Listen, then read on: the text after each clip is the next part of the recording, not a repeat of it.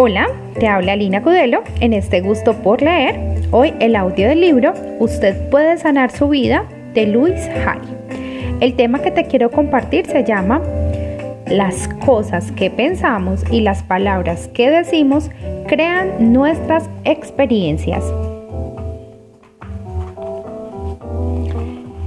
La vida es realmente muy simple. Recibimos lo que hemos dado lo que pensamos de nosotros mismos llega a ser verdad para nosotros. La autora dice, creo que todos, y me incluyo, somos responsables en un ciento por ciento de todo lo que nos sucede en la vida. Cada cosa que pensamos está creando nuestro futuro. Cada uno de nosotros crea sus experiencias con lo que piensa y con lo que siente. Las cosas que pensamos y las palabras que decimos crean nuestras experiencias. Nosotros creamos las situaciones y después renunciamos a nuestro poder, culpando a otra persona de nuestra frustración. Nadie, ningún lugar, ninguna cosa tiene poder alguno sobre nosotros, porque en nuestra mente los únicos que pensamos somos nosotros, los que creamos nuestras experiencias, nuestra realidad y todo lo que hay en ella. Cuando creamos paz, armonía y equilibrio en nuestra mente, los encontramos en nuestra vida. Una pregunta, ¿en cuál de estos dos enunciados te reconoces? Primero, todos están en contra de mí. Segundo, la gente es siempre amable. Cada una de estas creencias creará experiencias muy diferentes lo que creemos de nosotros mismos y de la vida llega a ser nuestra verdad. El universo nos apoya totalmente en todo lo que decidimos pensar y creer. Dicho de otra manera, nuestra mente subconsciente acepta cualquier cosa que decidamos creer. Ambas expresiones significan que lo que creo respecto a mí misma y a la vida llega a ser verdad para mí. Lo que usted decide pensar de usted mismo y de la vida llega a ser verdad para usted. Y ambos tenemos opciones ilimitadas respecto a lo que podemos pensar. Cuando lo sabemos, lo sensato es optar por la gente siempre es amable y no por todos están contra mí. Les voy a contar una historia muy interesante sobre el tema.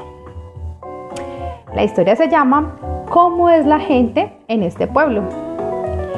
Érase una vez en un lugar estaba sentado un hombre, un anciano en las puertas de la ciudad, en un país muy lejano, acompañado por su nieta, una nieta pequeña.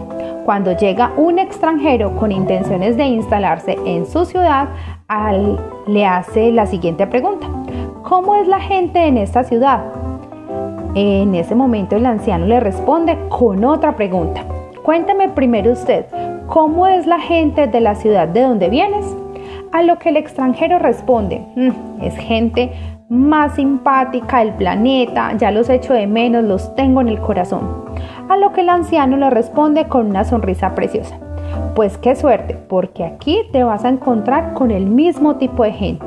Toda la gente de esta ciudad va con el corazón en la mano. Somos todos magníficos.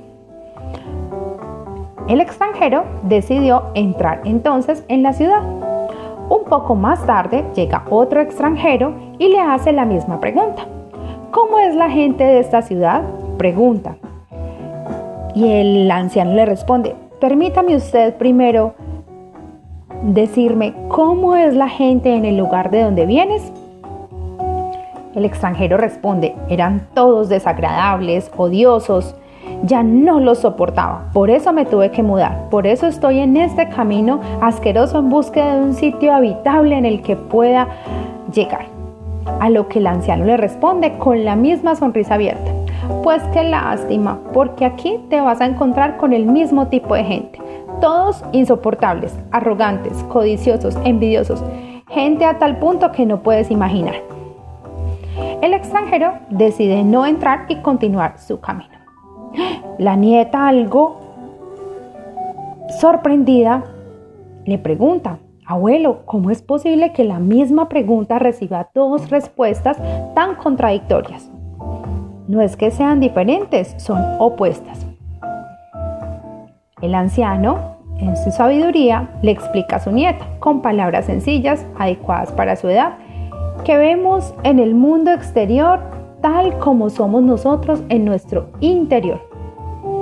Porque transportamos nuestro mundo interior por todas las partes a donde vamos. Continúa la historia. Si le preguntas a un águila cómo es el mundo, te dirá que es amplio mientras que un delfín te dirá que es húmedo. Y si le preguntas a un caballo salvaje, te dirá que el mundo es espectacular y que en él se puede hacer todo lo que uno quiere. Mientras que un caballo de labor te dirá que el mundo es, de esfuerzo, de imposición. O si le preguntas a un caballo de circo, él te dirá que el mundo está lleno de sonrisas y de niños.